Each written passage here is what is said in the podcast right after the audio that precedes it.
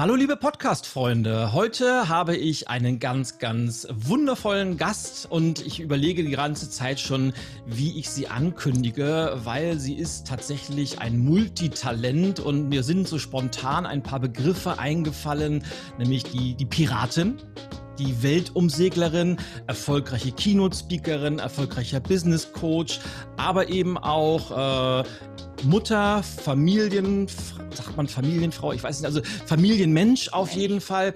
Und äh, wir haben ebenfalls ganz, ganz viele Parallelen, haben wir eben schon mal wieder festgestellt. Also Stefanie hat auch Konzernvergangenheit, hat sich dann selbstständig gemacht und warum sie das gemacht hat, wie sie das gemacht hat, was ihre Erfolgsgeheimnisse sind und was sie dir für dein Business mit auf den Weg geben kann. Das wollen wir heute mal so ein bisschen, wollen wir immer auf den Zahn fühlen und gucken, was sie so an, an Weisheiten parat hat. Und deshalb darf ich ganz offiziell sagen, herzlichen oder herzlich willkommen, Stefanie Voss. Ja, vielen Dank, dass ich hier sein darf. Ich ähm, freue mich, als Interviewgast in deinen Podcast zu kommen.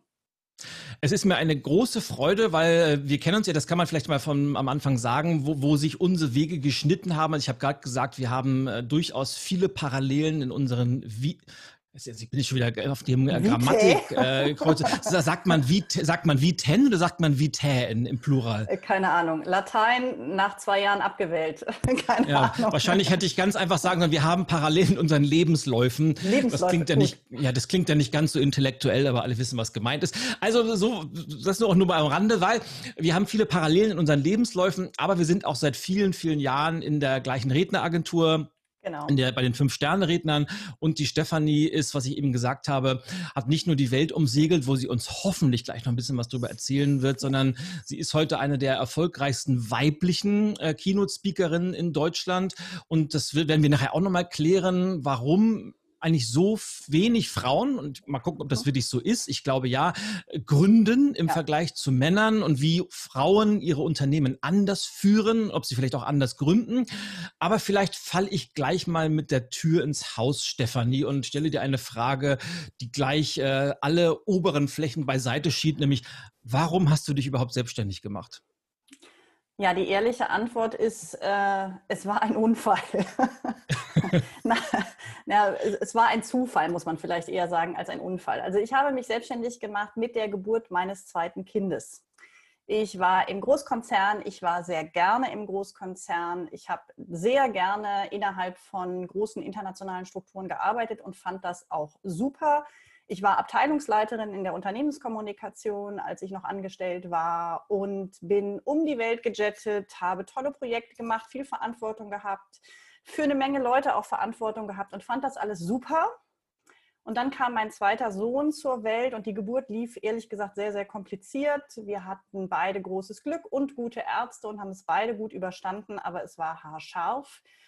Und dann habe ich mir natürlich, wenn du so einen Schlag vor den Bug kriegst, so einen gesundheitlichen, schon mal gefragt, ist das alles eigentlich jetzt noch genau so, wie ich das haben möchte? Und relativ mhm. schnell war mir klar, also zeitlich mit zwei Kindern ist der Job, den ich da mache, schwierig. Und ich habe durch diese, ja, durch diese gesundheitliche Stolperfalle auch nochmal für mich entschieden, ich möchte arbeiten, ich möchte engagiert unterwegs sein, aber nicht mehr mit dem Zeiteinsatz, mit dem ich das gewesen bin. Und die Entscheidung für die Selbstständigkeit fiel, und das ist, glaube ich, ähnlich wie bei dir, aus dem Wunsch heraus, mehr Selbstbestimmung zu haben und bei mir vor allem zeitliche Selbstbestimmung. Ich arbeite durchaus gerne viel, aber zum Beispiel so der Killer sind 30 Urlaubstage im Jahr. Das geht einfach nicht. Das ist einfach zu wenig, viel zu wenig. Und ich wollte viel mehr zeitliche Selbstbestimmung haben und das war mit meinem alten Job nicht machbar. Und dann kam dazu, ich fand es doof, in einen Konzern zurückzugehen oder an eine Stelle zurückzugehen mit ganz wenig Stunden, wo ich vorher ganz viel Einflussmöglichkeiten hatte und ganz viel Gestaltungsmöglichkeiten und dann zurückzugehen mit so einer Referentenstelle, so mit irgendwie mhm. 15, 20 Stunden, das war keine Option. Also habe ich mich in Elternzeit selbstständig gemacht. Sprich, ich habe erstmal eine doppelte Rückversicherung, drei Jahre Elternzeit genommen habe in der Elternzeit gegründet und habe geguckt, ob das funktioniert. Und als es dann drei Jahre funktioniert hat und meine Elternzeit abgelaufen war, das war erst der Moment, wo ich dann mich endgültig aus meinem Arbeitsvertrag verabschiedet habe. Mhm.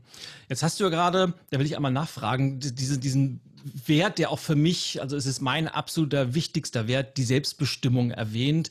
Und ganz, ganz viele Menschen, die sich selbstständig machen, ist das einer der stärksten Antriebe einfach. Und ja. oftmals ist es ja, wenn man die, die, die, gleiche Erfahrung gemacht hat, man kommt aus einem Konzern und dieser Drang nach Selbstbestimmung ist so groß und dann macht man sich äh, selbstständig, um diese Selbstbestimmung mehr zu haben. Jetzt hast du gerade gesagt, du hast gerne im Konzern gearbeitet, du hast dich da wohl gefühlt. Wie hat denn das zusammengepasst? Also Selbstbestimmung als wichtiger Wert und Konzernstelle, wo, und das muss man ja auch dazu sagen, Konzerne haben einfach ihre eigenen Regeln, sie sind ja. sehr hierarchisch, es gibt viele Strukturen, es gibt Dinge, die man kann, es gibt aber auch ganz, ganz viele, die man nicht kann, wo man sich eben anpassen muss. Wie hat es bei dir funktioniert? Also ich hatte das große Glück, dass ich in einem Bereich unterwegs war, in dem ich sehr viel Freiraum hatte. Ich habe schon gesagt, ich war in der Unternehmenskommunikation. Jetzt ist das ja auch schon ein paar Jahre her. Ich bin ja schon vor elf Jahren rausgegangen aus dem Konzern. Und ich habe in der Unternehmenskommunikation den Bereich Webstrategie verantwortet. Mhm. Ähm, und damals ist kein Witz und die unter euch, die so in unseren Generationen sind, die wissen das vielleicht noch. Es gab so Zeiten, da hat man das Internet und vor allem Social Media noch nicht wirklich ernst genommen. Da hat man so gedacht, ach mit Twitter, das geht wieder weg. Und so als Unternehmen eine Facebook-Seite, das ist totaler Quatsch, das brauchen wir alles nicht. Und ich durfte mich auf diesem Webbereich, auf diesem Social-Media-Bereich austoben, umgucken. Ich hatte unglaublich viel Freiraum, weil meine Vorgesetzten, und das war natürlich auch noch ein bisschen eine andere Generation, die haben das alles nicht wirklich verstanden. Und ich glaube, weil ich so einen großen Freiheitsgrad hatte und dazu mhm. ein super, super Team, hatte ich kein großes Problem mit meiner Selbstbestimmung, mal abgesehen eben von der zeitlichen Komponente. Also nicht, weil ich nicht gerne gearbeitet hätte, aber es war einfach unglaublich viel und vor allem auch mit der Reisetätigkeit. Ich war weltweit unterwegs. Das war einfach too much. Und mit zwei Kindern dann irgendwo, ja, nicht mehr das Lebensmodell, was ich mir für mich vorgestellt habe. 2009, das war noch die MySpace-Blütezeit, oder? Ja, ja, ja. Also es war also wirklich, ich habe noch mit meinen äh, Kommunikationsbereichsleitern darüber diskutiert, dass es für Bayer wichtig ist, auf Twitter präsent zu sein, auf mhm. Facebook. Das haben die, die haben alle immer noch gedacht, wenn man Kommunikationsarbeit macht, dann muss man im gedruckten Spiegel oder im gedruckten Handelsblatt erscheinen und alles andere ist keine Kommunikation. Tja. Das hat sich natürlich und, geändert, ne? muss man jetzt auch sagen. Also die ja. sind heute an einem anderen Punkt, aber damals war das so. Mhm.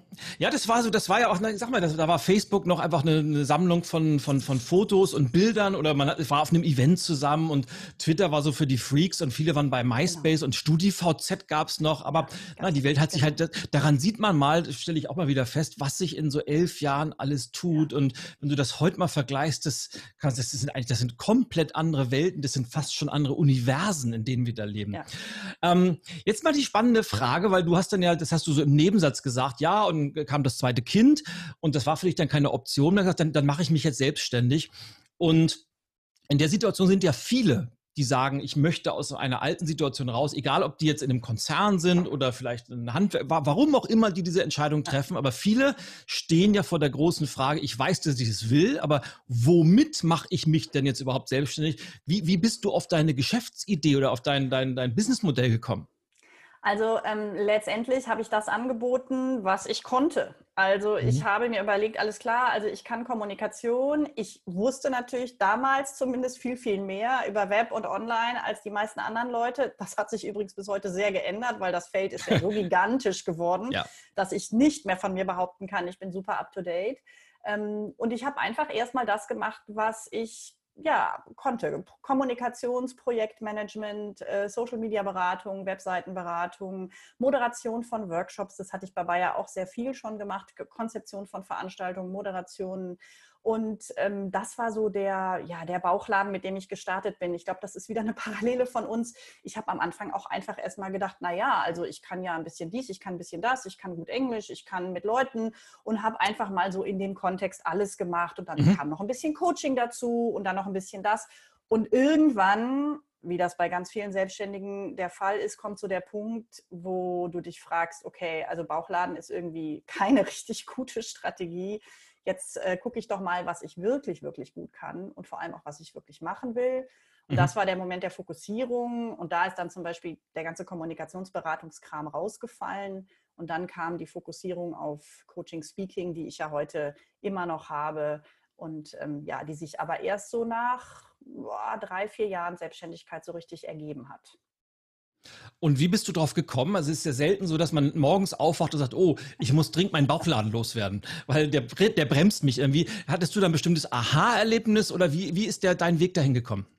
Ja, ich habe das Aha-Erlebnis über so einen Zeitraum gehabt. Ich habe ein paar Projekte gemacht, die sich so ein bisschen gezogen haben und wo ich so selber gemerkt habe, mir geht hier gerade die Motivation verloren.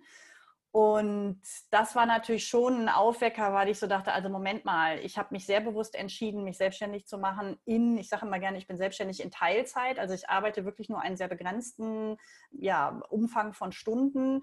Und als ich gemerkt habe, dass nicht mehr mein Herzblut hinter diesen Stunden hängt, sondern dass ich da so meine Projekte abarbeite, das war der Moment, wo ich gesagt habe, nee, also dafür bin ich nicht angetreten. Ich bin angetreten mhm. dafür, dass ich wirklich mit Leidenschaft meine Zeit in meine Arbeit investiere, weil wenn ich sie nicht mit Leidenschaft investiere, dann bin ich lieber bei meinen Kindern. Und ähm, das war der Moment des Aussortierens und des neuen Fokus. Ja, das finde ich spannend, weil es gibt ja ganz, ganz viele Beispiele, wo Menschen aus diesem berühmt-berüchtigten Hamsterrad des Konzernlebens ausbrechen, nur um sich dann ihr eigenes neues Hamsterrad selber zu schaffen. Und das kann es ja irgendwie auch nicht sein, oder? Ja, und die Falle ist natürlich da. Also gerade, ne, mhm. Äh, gerade am Anfang, du willst ja irgendwie alles Mögliche möglich machen und dann ne, willst du natürlich auch Geld verdienen. Und ähm, ich hatte, das muss ich auch dazu sagen, natürlich diese doppelte Rückversicherung. Ich hätte nach drei Jahren immer noch wieder zurückgehen können in mhm. einen Konzernjob, wie auch immer geartet. Und ich hatte die zweite Rückversicherung.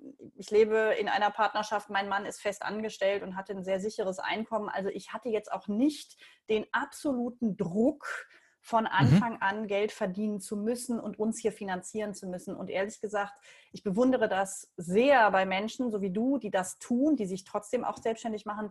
Ich weiß nicht, ob ich den Mut gehabt hätte. Ähm, der Leidensdruck hätte wahrscheinlich schon sehr hoch sein müssen. Ähm, ich hatte den Druck nicht und das war natürlich sehr komfortabel. Ich habe trotzdem von Anfang an durchaus profitabel gearbeitet, aber natürlich erstmal kleine Brötchen gebacken und dann Jahr für Jahr hat sich das Ganze ähm, gesteigert und entwickelt.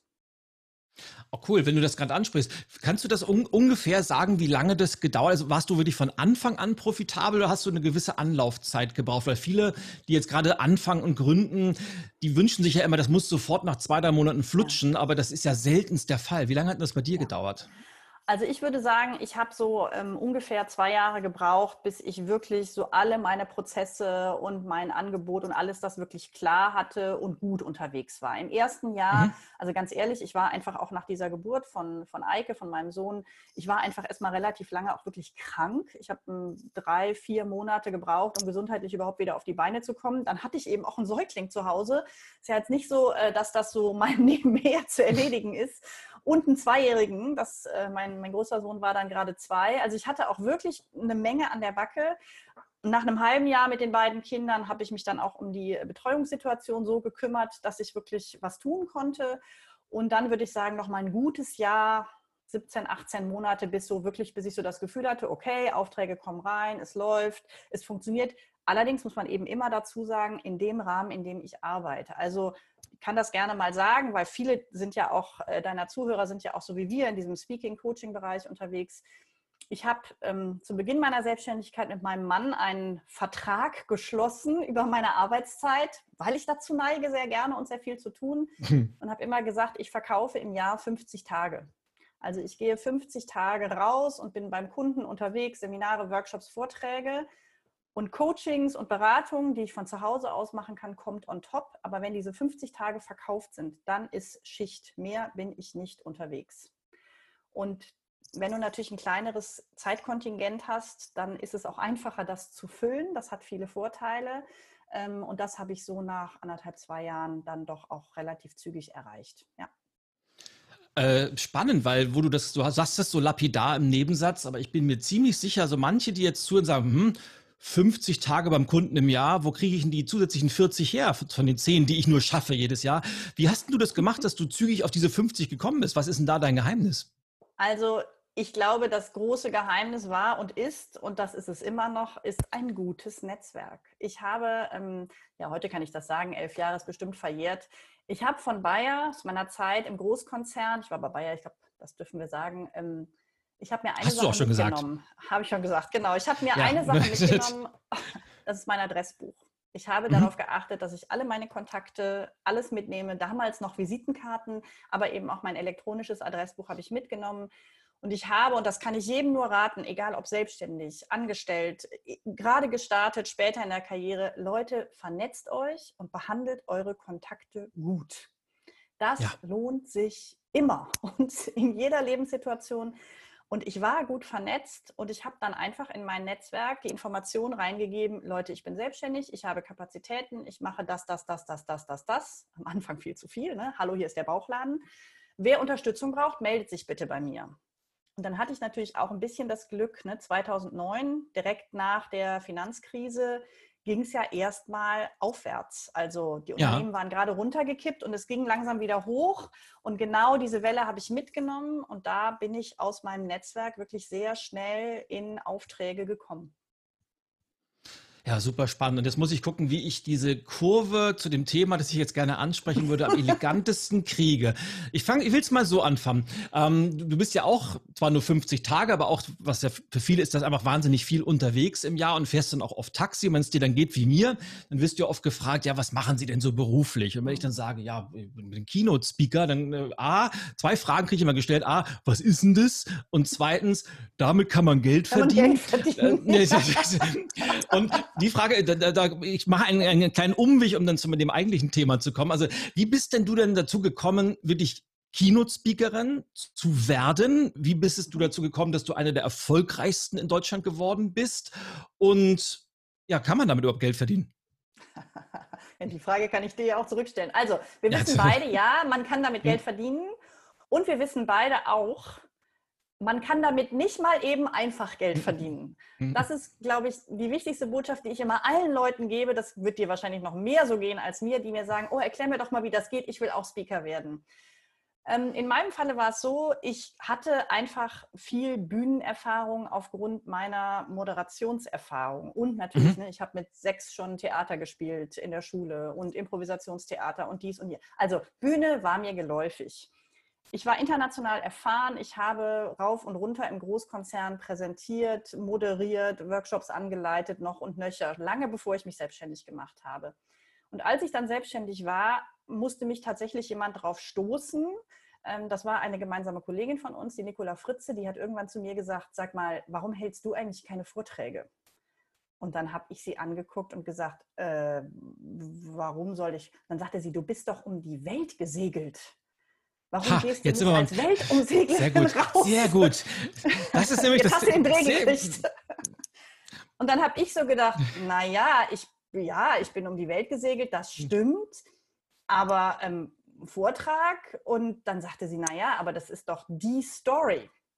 Jetzt ist es eben so, für jemanden, der das nicht gemacht hat, ist das die Story. Und ja, natürlich ist das schon sehr außergewöhnlich für einen selber oder für mich selber. Ich meine, ich habe die Erfahrung ja gemacht, ja, das war halt ein extrem interessantes, spannendes, cooles, ehrlich gesagt auch sehr, sehr ähm, schwieriges Jahr, äh, mhm. was ich da gemacht habe. Aber für mich war es natürlich nicht so besonders als für andere Leute. Und ich bin immer noch überrascht, tatsächlich heute, wenn Leute so, wow, du bist um die Welt gesegelt, wo ich so denke, ja, also ich meine, ich habe natürlich auch wirklich viele Menschen kennengelernt, die das auch gemacht haben. Also für mich ist das nicht so speziell. Aber klar, für andere ist das speziell und und das habe ich dann natürlich auch relativ schnell begriffen. In diesem Speaker-Markt ist es tatsächlich ziemlich cool, wenn man sagen kann, ich bin um die Welt gesegelt. Das äh, ist doch ein entscheidender äh, Marketing-Aspekt, um es mal einfach so zu sagen. Und ja, das hat natürlich auch was mit mir gemacht. Also es ist schon auch total richtig und authentisch, wenn ich da von sehr wichtigen Lebenserfahrungen erzähle, weil die habe ich tatsächlich gemacht.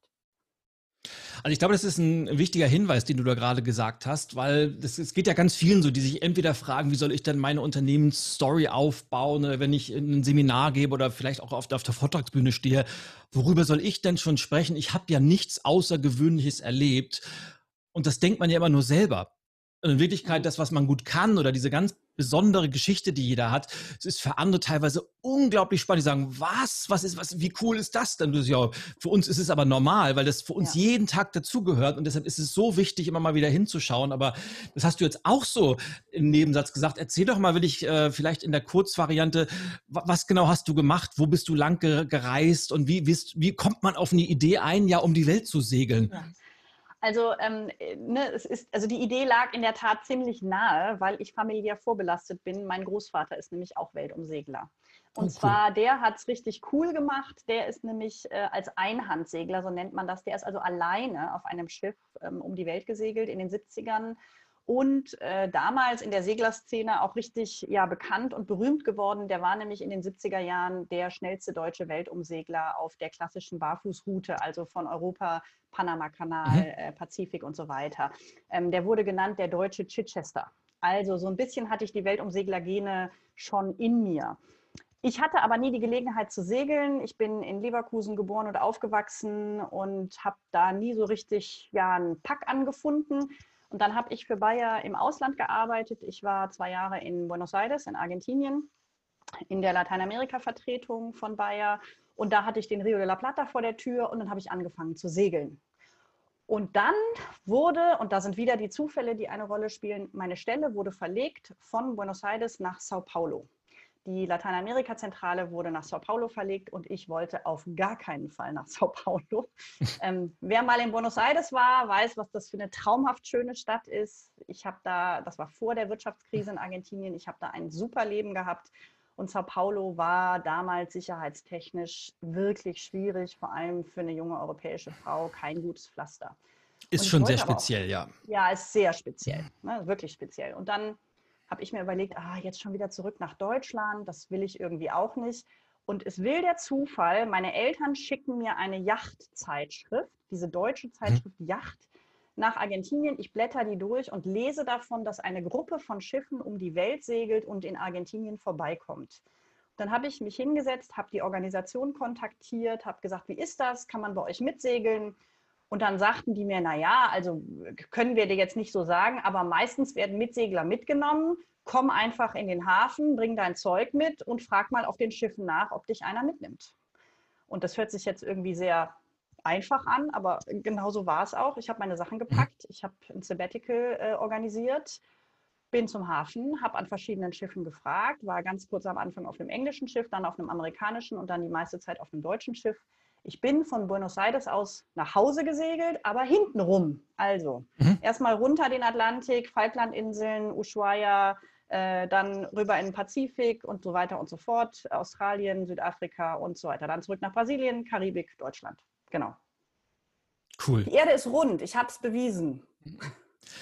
Das, es ist ja, gibt es ja bei manchen gewisse äh, Zweifel und Skepsis, aber endlich haben wir das auch mal geklärt. Also auch live hier im Podcast, die Erde ist keine Scheibe, können wir bestätigen, ja? Genau. genau. Sehr schön. Genau. Cool. Und ähm, heute verknüpfst du quasi diese Erfahrung mit, mit Botschaften für, du bist in Unternehmen, du sprichst auf Kongressen. Was machst du noch alles? Erzähl mal ein bisschen. Also ich bin sehr viel in-house unterwegs. Ich habe schon sehr klassischen mhm. B2B-Geschäft, ähm, mache sehr viel zum Thema Führung, zum Thema Team und aktuell natürlich zum Thema VUCA und Agilität. Ähm, mhm. Und verbinde das mit der Segelmetapher, weil sich einfach ähm, beim Segeln äh, ja so schön diese Metapher nutzen lässt. Wenn du jetzt rund um Mallorca segelst, dann bist du jeden Abend im Hafen und du hast eigentlich ziemlich normalen Komfort und du kommst auch relativ schnell weg vom Boot. Wenn du dich ähm, in Südafrika, in Kapstadt auf den Weg machst nach Brasilien, dann ist das mit dem Umkehren, wenn irgendwas nicht so läuft, schwierig, weil manchmal liegen halt zehn Tage Wasser vor dir und zehn Tage Wasser hinter dir. Und dieses Umgehen mit dem, was da ist, angefangen von den Rahmenbedingungen, Wetter, Schiff und so weiter, aber interessanterweise natürlich auch mit den Menschen, die da sind. Das ist das Spannende. Du kannst aus einem Schiff mitten auf dem Ozean nicht aussteigen. Und das ist das, was die Erfahrung so besonders macht. Sperr dich mal mit zwölf Leuten auf 35 Quadratmetern für 10, 12, 15 Tage ein. Und du hast die klassische Selbsterfahrung einer Weltumsegelung. Hm. Mega. Also ich, für mich ist es kein Wunder, dass das äh, andere Leute so fasziniert und weil da ist ja auch diese, diese Sehnsucht drin nach diesem, ach, das würde ich auch schon gern mal machen, aber ich kann doch nicht einfach dahin und in Buenos Aires. Naja, wie, wie so oft, es, es klingt immer so profan, man muss es einfach mal machen und dann geht es irgendwie, oder? Ja, also ne, ich war natürlich zu der Zeit, ich war Mitte 20, ich hatte keine Verpflichtungen, ich hatte ein bisschen Geld gespart, ich habe tatsächlich auch die Weltumsegelung genutzt, um wirklich meine kompletten Ersparnisse auf den Kopf zu hauen ähm, und war dann auch wirklich äh, mit einem Kontostand bei Null wieder in Deutschland, Gott sei Dank. Aber ähm, es ist Also Segeln ist gar nicht so kompliziert und mit Segeln schon mal gar nicht. Also es gibt gerade mhm. bei den langen Strecken wirklich viele Segelschiffe, die einfach Unterstützung brauchen, die Hände brauchen. Ich war zum Beispiel auf einem Schiff, wir hatten keine Selbststeueranlage. Das heißt, es musste 24 Stunden jemand am Steuerrad stehen. Und so ein Schiff kannst du mit drei oder vier Leuten nicht segeln, sondern du brauchst schon, damit es halbwegs komfortabel ist, sechs bis idealerweise zehn Leute. Und das passiert ganz häufig und deswegen ist diese Langstreckensegelei im Prinzip gar nicht so schwierig. Hand gegen Koje, so nennt man das, kommt mhm. man mit relativ kleinem Budget ziemlich weit um die Welt. Also ich nehme an, dass das heute immer noch ähnlich ist. Vor zehn Jahren war es auf jeden Fall noch so und ich habe es ja jetzt schon, schon ein bisschen länger, ich habe es schon vor 20 Jahren gemacht, ähm, hat super funktioniert. Also technisch ist das alles ziemliches Pillepalle. Die menschliche Herausforderung habe ich total unterschätzt. Und das ist natürlich auch ein bisschen der Inhalt meines Vortrages. Ähm, dieses enge Zusammensein mit Menschen auf sehr, sehr engem Raum, das ist eine persönliche Herausforderung, die ist schon ähm, ja, ziemlich unvergleichbar mit allem, was wir sonst so haben. Na klar, das haben ja auch äh, diverse TV-Formate wie das Dschungelcamp, Big Brother und wie sie nicht alle äh, mittlerweile auch begriffen, dass da so eine Dynamik entsteht, wenn man Menschen in einen Raum sperrt und die mal mit sich mit ihren ganzen Problemen und sonstigen Charakteren flapsen da aufeinander loslässt. Das ja. ist schon, ich stelle mir das extrem spannend vor. Wir haben jetzt mal den Bogen schlagen von die Weltumsegelung zu heute. Und heute, wenn man sich das so anhört, da fragen sich mit Sicherheit viele, boah, das ist die Speakerin, macht Coachings, ist in Workshops unterwegs und, und, und, und. Dann hat die noch eine Familie, die hat zwei Kinder, die hat einen Ehemann. Hobbys hast du schon auch noch ein, zwei. Ja. Wie kriegst du das alles unter einen Hut? Vor allem, wie hast du dein Business aufgebaut, dass es dir das erlaubt, das alles unter einen Hut zu kriegen? Ja, ich glaube, ich bin da wiederum ähnlich unterwegs wie du. Also ich diszipliniere mich sehr darin, nicht nur im Unternehmen zu arbeiten, sondern auch am Unternehmen zu arbeiten. Also immer wieder zu überlegen, was mache ich, was mache ich selbst und was mache ich auch nicht selbst. Und ich habe gewisse Dinge ausgelagert. Ähm, ich glaube, das ist ein ganz, ganz wichtiger Punkt. Das mhm. ist übrigens auch so eine klassische Frauenfalle, finde ich, noch mehr als bei den Männern, also alles selbst machen zu müssen A, weil sie glauben, sie würden es dann besonders gut machen und B, es kostet ja nichts und das ist natürlich totaler Quatsch. Ja. Es kostet total viel, wenn ich mich mit. Kleinkram mhm. aufhalte. Und das Zweite, und das ist ein ganz wichtiges Learning, und da spielst du übrigens interessanterweise in meinem Leben eine sehr wichtige und große Rolle, die Entscheidung, Dinge nicht zu tun. Das ist immer wieder super schwer, aber wenn, ne, jeder guckt sich ja so in seinem Metier um. Was macht der noch, was macht der noch, was macht der noch? Und ich weiß nicht, ob du dieses Gefühl kennst, dann siehst du, oh, der hat wieder das gemacht und der hat jetzt einen neuen Podcast und der hat ein Buch und der hat das und der hat noch das E-Learning. Geht mir jeden Tag und, so. Genau, geht mir auch jeden Tag so. Ne? Ilja hat wieder ein Buch geschrieben und noch was hm. gemacht. Und ich habe immer wieder viel Arbeit damit, aber da bin ich tatsächlich konsequent, mich zu entscheiden, Dinge nicht zu tun mich auf weniges zu fokussieren, weil ich einfach nicht so viel Zeit habe. Also ich bin die Speakerin ohne Buch. Ähm, und die werde ich im Zweifelsfall auch bleiben, weil das einfach so ein Ding ist, wo ich genau weiß, der Zeitaufwand, wenn ich so machen würde, wie ich es machen möchte, ist so groß, dass da andere Dinge hinten anstehen müssen. Und das Gefühl dafür, dass das richtig ist, das habe ich nicht. Und deswegen gibt es von mir kein Buch, auch wenn unser äh, gemeinsamer Freund und früherer Agenturinhaber Heinrich Kürzeder mir natürlich ungefähr schon 25 Mal gesagt hat, wie wichtig das ist. Ähm, ich habe keins. Ich habe auch keinen Podcast. Ich habe lustigerweise zu Beginn meiner Selbstständigkeit Podcast gemacht. Von 2010 bis 2013. Dann habe ich aufgehört, mhm. weil es hat keine Socke interessiert. Ich war zu früh. Und dann habe ich mich auf YouTube gestürzt und habe gesagt, ich fange jetzt mit Videos an. Jetzt sagt natürlich jeder, mach einen Podcast, mach einen Podcast. Ich mache keinen Podcast. Ich habe einfach genug auf dem Tablett und ich kann nicht noch dazunehmen, dazunehmen und dazunehmen. Und deswegen gucke ich zwar immer, was machen die anderen, aber ganz häufig treffe ich eine sehr bewusste Entscheidung. Wow, cool, was ich da wieder beim Ilja sehe, gefällt mir total gut und ich mache es nicht, weil ich einfach dafür die Kapazitäten nicht habe. Kannst du da meinen Zuhörerinnen und Zuhörern einen konkreten Tipp geben, wie genau du das machst, weil es ist natürlich verlockend. Und du hast es ja gerade auch erwähnt, gerade wenn man neu ist irgendwo in der Branche, egal ob man sich jetzt als, als Speaker positionieren will oder in welcher Branche auch immer man tätig ist, es gibt ja ganz, ganz viele Berater und Coaches, davon sind ganz, ganz wenige gut und es gibt aber auch eine ganz große Masse, die sind, sagen wir mal, vielleicht nicht ganz so gut und die geben mir alle tolle Tipps. Der eine sagt, du musst ein Buch schreiben, der andere sagt, du musst dies tun, der andere sagt, das machst du auf keinen Fall.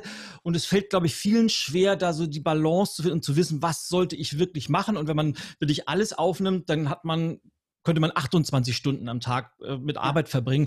Wie, hast du einen konkreten Tipp, wie man, wie man durch dieses Dickicht sich durchkämpfen äh, kann und wirklich auch mal Nein sagt zu Sachen? Also bei mir ist es ganz klar, ich mache das sehr zielgruppenorientiert. Ich gucke mir sehr genau an, wer sind eigentlich meine Kunden, wer sind die Leute, die meine Leistung wirklich einkaufen und was brauchen die von mir, um sich für mich zu entscheiden. Und mhm. ich bin natürlich sehr viel bei Personalern im Gespräch und die Personaler, mit denen ich zusammenarbeite, die ich kenne, die mögen zum Beispiel meine Videos. Ich habe keine besonders große Reichweite. Ich habe nur ein paar hundert Abonnenten auf meinem YouTube-Kanal, aber ich weiß, dass es in verschiedenen Unternehmen immer wieder Leute gibt, die mir schon lange folgen und denen falle ich sozusagen mit meinen Videos immer wieder auf den Schreibtisch und deswegen rufen die immer wieder an. Die brauchen kein Buch von mir. Die brauchen auch keinen Podcast von mir. Das reicht.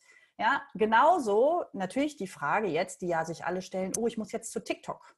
Ja, ich finde das total spannend. Ich hätte auch tierisch Bock, mich damit zu beschäftigen. Aber da sitzen meine Kunden nicht. Und deswegen mache ich das nicht. Und vielleicht sitzen da oh, in fünf TikTok Jahren ist meine so Kunden. Cool. TikTok ist so ja, cool. Ja, ich, ich hätte totalen Spaß und ich mache es nicht. Es fällt mir schwer. Es ist eine schwierige Entscheidung, weil meine Kunden da nicht sitzen. Kann das nach hinten losgehen? Auf jeden Fall. Natürlich kann es sein, dass in fünf Jahren alle da sind und dann hat Stefanie Voss leider nicht angefangen. Das ist dann so. Aber ich frage mich immer wieder, wo sitzen meine Kunden und was brauchen die von mir? Die brauchen eine gute Webseite, die brauchen wirklich eine gute eine PDF-Datei, so ein PDF-Profil von mir.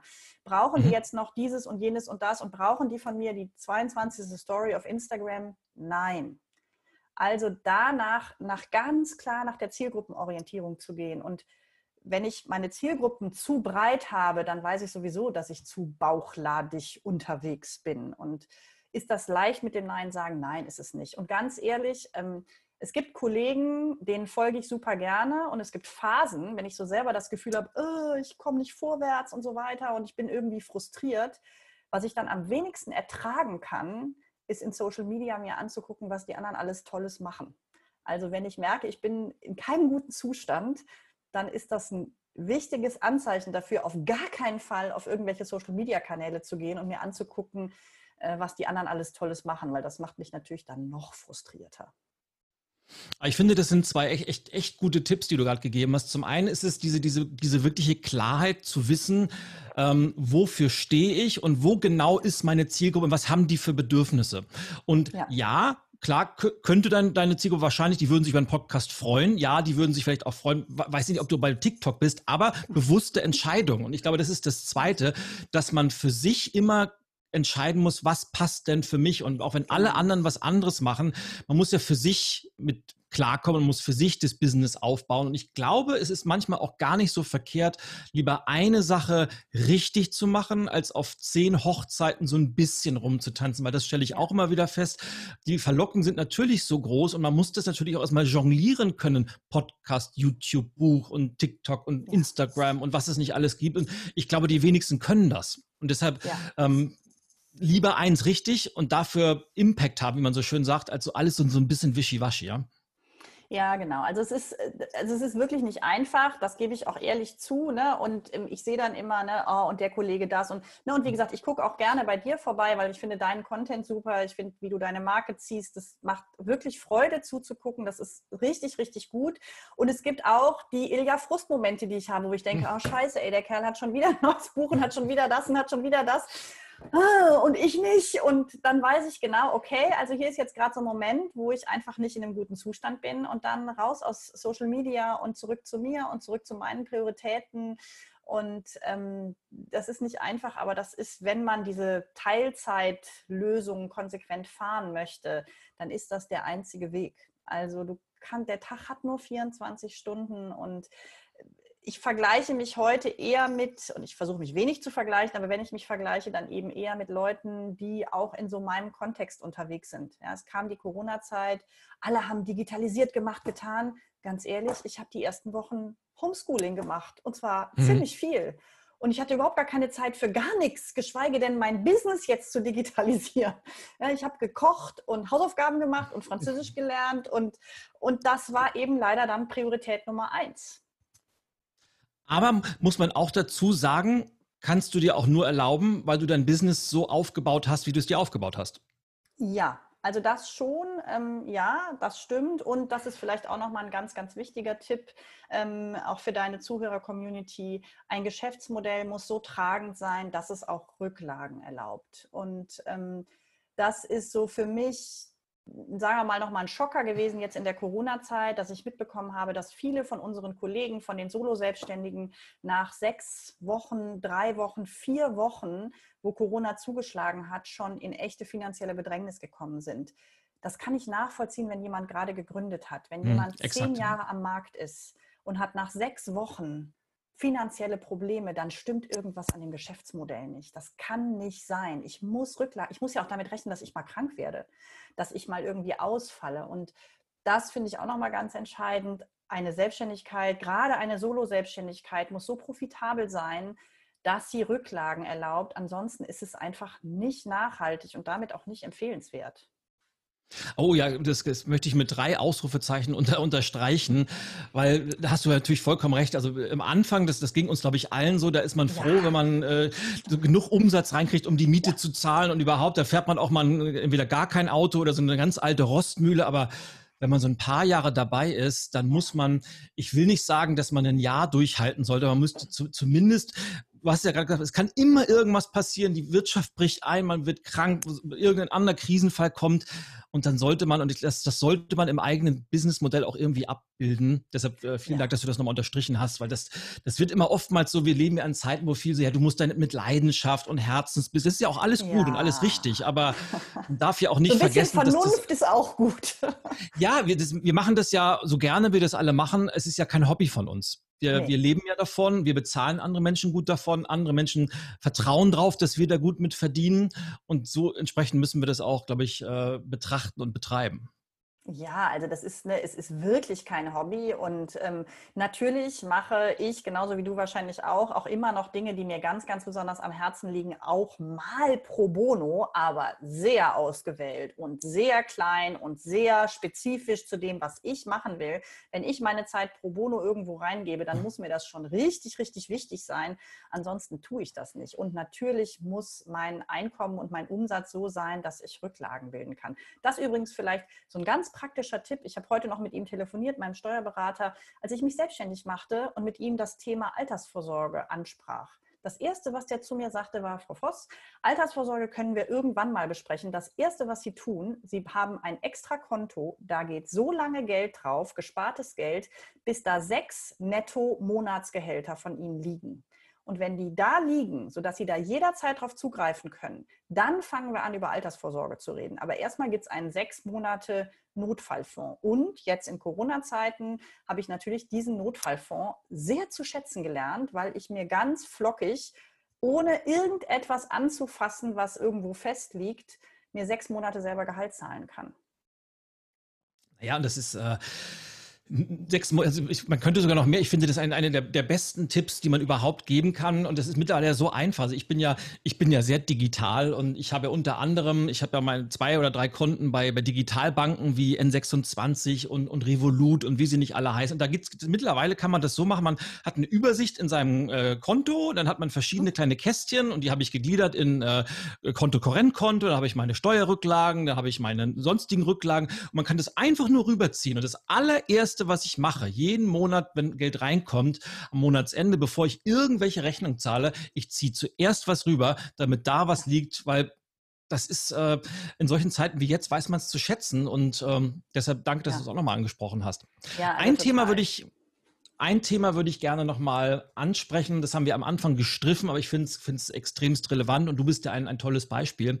Wenn, wenn ich auf, auf Konferenzen bin und mhm viele Unternehmen, Organisationen sind ja nicht alle, und es wandelt sich zum Glück sehr stark, aber durchaus noch sehr konservativ aufgestellt. Ähm, wenn man dann auf so eine Tagesveranstaltung ist, dann äh, gibt es meistens äh, acht Redner, das sind dann alles acht Männer. Dann gibt es am Ende noch eine Podiumsdiskussion, das sind dann meistens sieben Männer. Und wenn man Glück hat, darf die Moderatorin dann eine Frau sein, damit das so ein genau. bisschen aufgepeppt wird.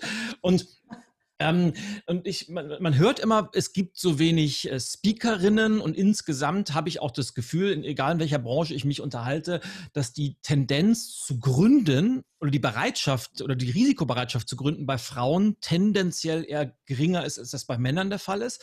Äh, Frage, äh, Frage Teil 1. Ähm, wie hast du das geschafft, dich in dieser doch noch sehr männerdominierten Branche wirklich so gut zu positionieren, dass du extremst gut gebucht bist? Also so gut gebucht, dass andere davon träumen, so gut gebucht zu werden wie du.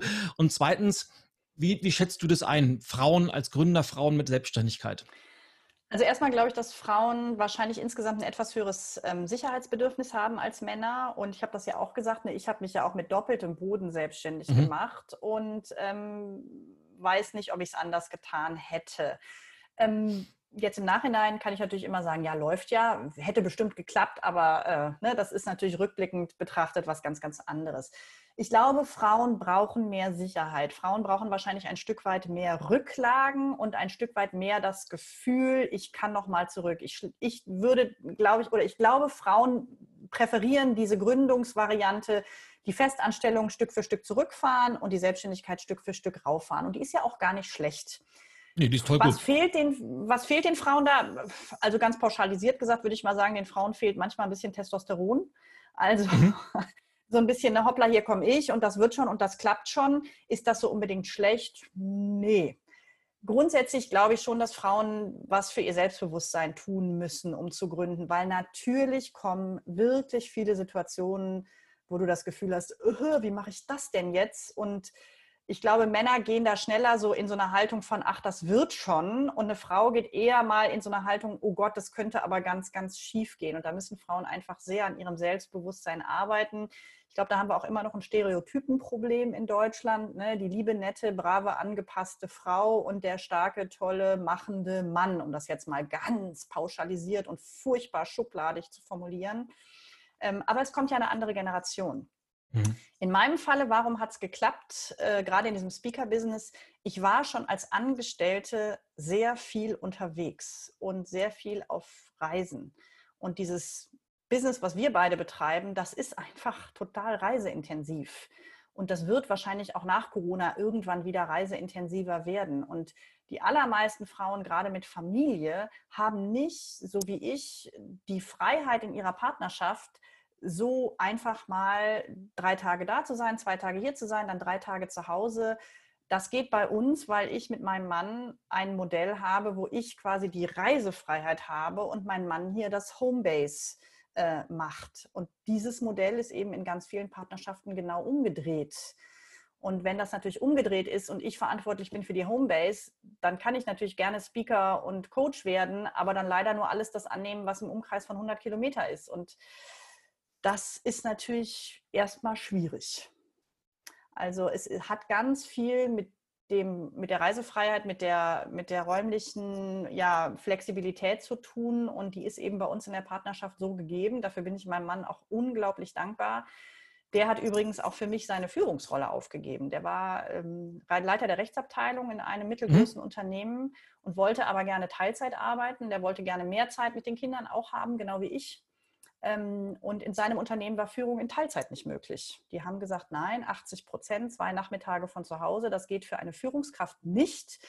Und dann hat er gesagt, gut, dann bin ich eben keine Führungskraft mehr, dann macht mich wieder zum Referenten. Und der ist jetzt ähm, ganz normal Referent in der Rechtsabteilung, die er vorher geleitet hat und hat aber eine größere zeitliche Flexibilität und kann sich eben besser um unsere beiden Kinder kümmern zeigt nur ganz am Rande, hat jetzt mit, mit unserem Thema nichts zu tun, dass wir, glaube ich, in ganz, ganz vielen Unternehmen noch äh, extremsten Bedarf haben, dass sich die organisatorischen ja. Abläufe den Lebensgegebenheiten im Jahr 2020 anpassen. Äh, hat man ja auch gerade wieder in der Presse verfolgt, jetzt, wo die äh, eine Vorstandsmitglied, äh, Aufsichtsrat bei der Comdirect äh, schwanger geworden ist und musste leider ja. ihr, ihr Vorstandsmandat niederlegen, weil das aufgrund des Rechtes nicht möglich ist, das in Teilzeit ja, zu machen. Und wir leben ja nicht mehr in den 1970er Jahren. Ne? Genau. Aber das nur als äh, Rand. Ja, ich glaube, es ist wirklich eine Frage der, der Arbeitsmodelle und der Zeitmodelle. Und ich weiß noch, ich habe, also als wir geheiratet haben, das ist jetzt schon ein paar Tage her, da habe ich schon mal irgendwann, äh, haben wir so darum gesponnen und gesagt, cool wäre doch, wenn wir Kinder hätten und wir würden beide Teilzeit arbeiten. Das ist doch irgendwie ein richtig cooles Modell, da wollen wir hin. Und da sind wir. Aber das war natürlich nicht, das ist nicht einfach so passiert. Das braucht schon viel eigene Steuerung und auch harte Entscheidungen. Und es ist jetzt auch nicht so, dass das einfach ist, eine Führungsposition aufzugeben. Das war natürlich auch ein Prozess. Aber wir haben eben auch gemerkt, die Zeit mit den Kindern ist einfach begrenzt. Ich meine, das kennst du wahrscheinlich auch. Ne? Wenn die Kinder klein sind, denkst du so, oh, ist das alles anstrengend und, und machst zweimal so. Mein 13-jähriger Sohn ist jetzt einen halben Kopf größer als ich. Ja, also wenn ich irgendwie was Schweres aus dem Auto hebe, dann kommt er und sagt, oh komm, Mami, ich mach das mal für dich. und das sind noch drei, vier, fünf Jahre und dann ist der eh auf seiner eigenen ja. Bahn unterwegs und dann kann ich immer noch 70 Stunden die Woche arbeiten. Aber die letzten Jahre wollte ich das nicht und jetzt im Moment will ich es auch noch nicht und dafür muss ich natürlich Kompromisse machen. Absolut. Stephanie, wenn du jetzt mal so die letzten elf Jahre so Revue passieren lässt und mal guckst, was hat gut funktioniert, was hat nicht so gut funktioniert, stell jetzt mal wieder eine zweigeteilte Frage. Was würdest du im Nachhinein anders machen? Und zurückblickend, was oder welchen Tipp aus deinen elf Jahren hast du für angehende oder bestehende Selbstständige, insbesondere Frauen natürlich? Mhm. Also beim Andersmachen, ich bin dankbar für jede Erfahrung, die ich gemacht habe. Ich glaube, da sind wir uns auch wieder ähnlich. Ich kann jetzt gar nicht sagen, das oder das war ein Riesenfehler oder war ein bisschen früher fokussieren wäre nicht schlecht gewesen, mhm. aber die Erfahrung war auch wichtig, die Bauchladenerfahrung. Ja. Und sie hat ja auch funktioniert, zumindest eine Zeit lang. Ähm, da kann ich jetzt gar nicht sagen, ich hätte jetzt irgendwie was so wahnsinnig anders gemacht, sondern ähm, ich schätze die Erfahrung. Ich, ich freue mich daran, dass jeder Tag irgendwas mit sich bringt, was ich wieder lernen kann. Was habe ich für eine Empfehlung an selbstständige Frauen? Also, traut euch mehr zu. Ihr könnt meistens viel mehr, als ihr glaubt. Frauen sind ziemlich defizitorientiert in ihrem Denken. Es gibt diesen ganz bösen Spruch, ne, wenn du Frauen zum Schweigen bringen willst, dann frag sie, was sie an sich selber richtig gut finden. Und wenn du sie zum Reden bringen willst, dann frag sie, was sie an sich selber nicht mögen ähm, ist leider ein Stück weit Wahrheit dran. Frauen sind ziemlich defizitorientiert. Das ist traurig. Seid stärkenorientiert. Seid euch bewusst, was ihr könnt. Und dann findet ein eigenes Weg, ein eigenes Modell. Und das Modell, das kenne ich eben häufig. Ne? Ich gehe von 100 Prozent auf 70 Prozent Festanstellung und fange mal an. Und dann gehe ich auf 60 oder 50 Prozent und mache weiter. Das finde ich ein super Modell und ganz ehrlich, Gründen in Elternzeit mit dreijähriger Rückkehrmöglichkeit fand ich jetzt auch nicht so blöd. Also im Nachhinein ist das auch nochmal eine gute Idee. Was natürlich dazu kommt, ist, äh, Kinder sind immer äh, gut für Überraschungen. Also, oh, oh ja. was man sich alles so vornimmt, äh, das kann natürlich mit Kindern auch mal irgendwie ähm, anders laufen. Ähm, und ich meine, es ist auch wieder furchtbar pauschalisiert, aber wenn ich als Frau sehr flexibel selbstständig sein möchte, so wie ich das ja bin, trotz meiner, sagen wir mal, Teilzeitselbstständigkeit, dann ist natürlich äh, die wichtigste Grundvoraussetzung eine Augen auf bei der Partnerwahl. Also wenn ich einen Mann oder einen Partner an meiner Seite habe, der das nicht mitträgt, ja, dann funktioniert es auch nicht. Also es ist ähm, schon ganz, ganz wichtig, dass da ein gemeinschaftliches Modell dahinter steht. Und das ist bei uns so. Und dafür bin ich sehr, sehr dankbar, weil ich genau weiß, dass das auch nicht selbstverständlich ist. Ja, und äh, ich glaube, du, du mit deinem Business und vor allem mit deiner Geschichte, die du dahinter stehen hast, bist einfach ein, ein tolles Beispiel, wie man einen eigenen Weg gehen kann, wo viele von außen wahrscheinlich sagen, ja, das kann man das denn so einfach machen? Ja, kann man. Mhm. Es ist auch noch sehr, sehr erfolgreich und ähm, es lässt dir vor allem aber auch Zeit, die Dinge zu tun, die du wirklich tun willst. Und das ist, glaube ich, was, was für ganz, was bei vielen nicht so auf der Liste ganz oben steht, sondern ähm, die sind dann, wie, wie, wir vorhin gesagt haben, in diesem eigenen Hamsterrad gefangen, mhm. dass man die, den, den Grund, warum man sich denn eigentlich mal selbstständig gemacht hat, irgendwann so aus den Augen verliert und dann in einem eigenen Unternehmen ausbrennt. Und das kann es ja auch nicht sein.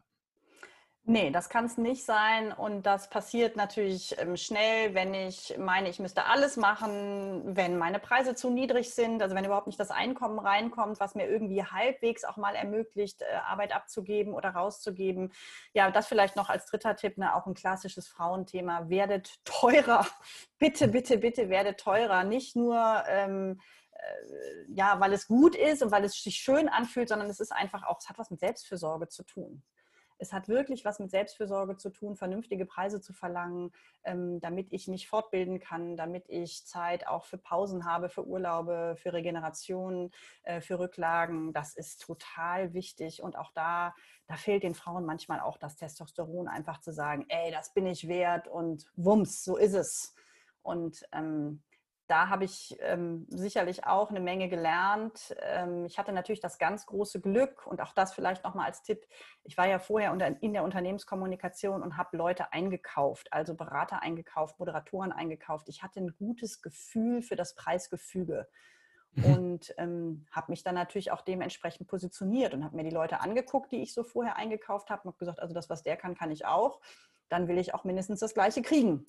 Und ähm, da ist sicherlich auch nochmal äh, ganz viel Musik drin, in einer guten, einer konsequenten Preisgestaltung, die dazu führt, dass du auch den ein oder anderen Auftrag nicht kriegst. Ganz klar.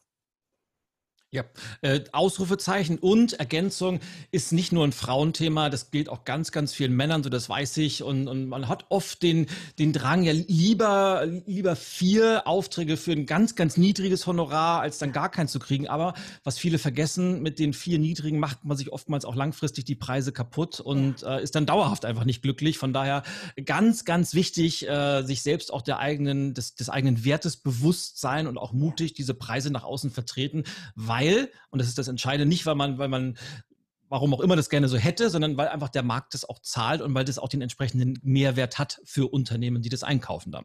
Ja, und wenn du, wenn jedes Angebot, was du rausschickst, wenn du auf jedes Angebot eine Zusage bekommst, dann bist du einfach zu billig. Das kann, das kann nicht sein. Also, es, es, es, muss ab und zu auch mal Leute geben, die sagen, nee, also das ist mir jetzt echt zu teuer. Und dann sage ich auch, ja, und das kann ich total gut verstehen. Und es gibt tolle Leute, die sind günstiger als ich. Und dann wünsche ich ihnen viel Erfolg mit denen. Und das ist einfach mein Niveau. Und es gibt gute Gründe, warum ich das haben will. Und so ist es. Und da ist der, ne, das ist der Testosteronpunkt, wo viele Frauen ja. dann sagen, ah ja, nee, na gut, dann mach ich es jetzt vielleicht doch. Äh, und das ist einfach echt ein Fehler. Aber da darf man ja auch reinwachsen im Laufe der Jahre. Ja, also klar, ne? Und ich würde mal sagen, ich habe mich eben mit, mit äh, Anfang Mitte 30 selbstständig gemacht. Das war halt auch gut. Also ich bewundere die Leute, die das noch viel früher tun, mit Mitte, Ende äh, 20. Ich weiß nicht, ob ich schon an dem Punkt gewesen wäre, kann ich heute rückblickend schlecht beurteilen, aber Jahr für Jahr wird man natürlich auch ein Stück weit souveräner und klarer und jede Erfahrung, auch gerade jede schlechte Erfahrung, brennt sich natürlich auch ein bisschen ins Gedächtnis. Und ähm, ja, es gibt viele Dinge, die sind mir passiert und die werden mir garantiert nicht nochmal passieren. Ja, sehr cool. Stefanie, zum Abschluss würde ich gerne, ich habe so ein paar Hotseat-Fragen vorbereitet für dich. Oh. Und zwar sind das zehn Fragen, wo ich einfach dich mhm. kurz bitte, ohne groß drüber nachzudenken, kurze, knackige Antworten und mal, mal sehen, was bei dir so rauskommt. Bereit? Ja. Gut. Frage 1, deine wichtigsten Werte. Verbundenheit, Leistung und Neugier. Deine drei Lieblings-App auf de, äh, Lieblings-Apps auf deinem Smartphone. Die Foto-App, die ähm, Threema-App und äh, die Wetter-App. Apple oder Windows? Apple. Kaffee oder Was für Tee? eine Frage, selbstständig. Ja, das, das, das, Kaffee oder Tee? Kaffee. Äh, bei der nächsten Frage bin ich mir ziemlich sicher, dass ich die Antwort kenne. Ich stelle sie dir trotzdem: Berge oder Meer? Beides. Tatsächlich beides. Ich hm. bin mittlerweile eine echte Bergfex geworden. Ich wandere super gerne. Meine Jungs wandern super gerne. Ich bin mittlerweile ne, unter uns die lahmste hm. in der Familie. Mein 11- und 13-jähriger Sohn sind super sportlich, Hockeyspieler. Ähm, ich mag die Berge, aber natürlich bin ich auch gerne am Meer. Ich war gestern Nachmittag noch in der Nordsee schwimmen. Ah, cool. Same hier übrigens. Ich bin ja auch geboren am Meer und liebe die Berge mittlerweile auch. Vielleicht hat das auch was mit, mit dem älter und weiser werden und ich habe keine Ahnung. Wie auch immer. Du bist die schwerste Lübecker, ne? du bist, ja. ja. ja, ja, ich bin Lübecker. an der Ostsee groß geworden. Mein, mein, Großvater war im Travemünder Yachtclub. Der Weltumsegler oh, war Mitglied im oh. Travemünder Yachtclub. Da haben wir es doch wieder. Äh, die schwerste Entscheidung deiner Karriere? Die schwerste Entscheidung meiner Karriere. Ähm, es gab keine richtig schwere Entscheidung. Es hat sich irgendwie alles gefügt. Sehr cool. Ja. Dein Lieblingsbuch? Mein Lieblingsbuch. Ah, schwierige, schwierige, schwierige Entscheidung. Amanda Palmer. Ähm, oh Gott, wie heißt es denn? Ähm, Amanda Palmer, die, die, die ganz bekannte Sängerin, äh, hat ein Buch geschrieben über, ich kriege den Titel nicht, es ist das allerbeste, knallerste Hörbuch, was ich jemals gelesen habe oder gehört habe. Ich habe noch nie bei einem Hörbuch so geheult. Ähm, ich muss es nachreichen. Ich habe den Titel nicht. Ich habe das Cover vor mir und den Titel nicht. Amanda Palmer. Die hat nur ein Solange Buch geschrieben. Hört es euch als Hörbuch an, in Englisch auf Original. Ihr heult Rotz und Wasser. Solange du die Emotionen noch dazu äh, Erinnerung hast, ist es ja alles in Butter. Jetzt bin ich gespannt. Ah, äh, deine The Art, The Art of Asking. The Art of Asking von Amanda Palmer. Da ist es. Cool. Deine Lieblings-Social-Media-Plattform? ähm, am meisten bin ich auf LinkedIn. Cool.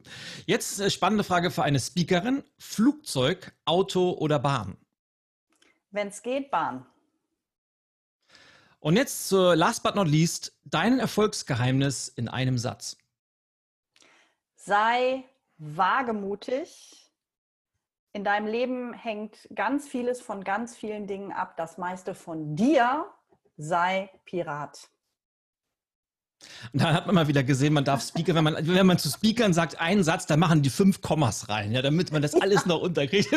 sei Pirat. Ich meine, das ist eine, eine, wie, ja. wie besser könnte man äh, nicht nur deine Philosophie, sondern auch dieses äh, Interview in, in, in einen, eine Aussage packen, sei Pirat. Also ähm, von daher, liebe, liebe Stefanie, ganz, ganz herzlichen Dank, dass du heute zu Gast warst, dass du so viele Einblicke, auch viele persönliche Einblicke in, in deine deine, deine Karriere, dein, deine, deinen Alltag, dein Leben gegeben hast und dass du vor allem so viele kurze, knackige Tipps auch gegeben hast. Letzte Frage, hast du irgendein aktuelles Projekt, wo du dran arbeitest, äh, wo du nochmal darauf aufmerksam machen möchtest?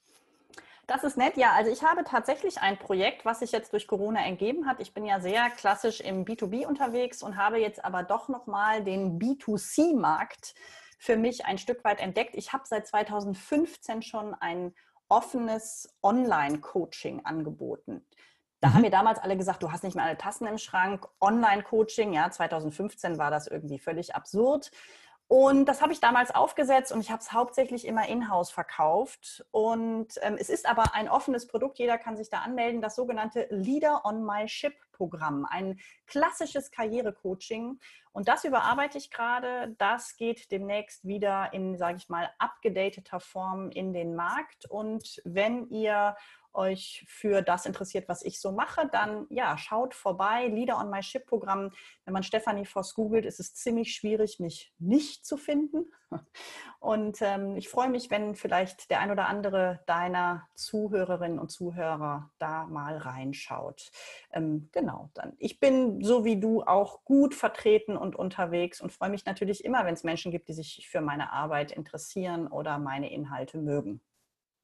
Und wenn man Kontakt mit dir aufnehmen möchte, LinkedIn, E-Mail, was ist der beste Weg?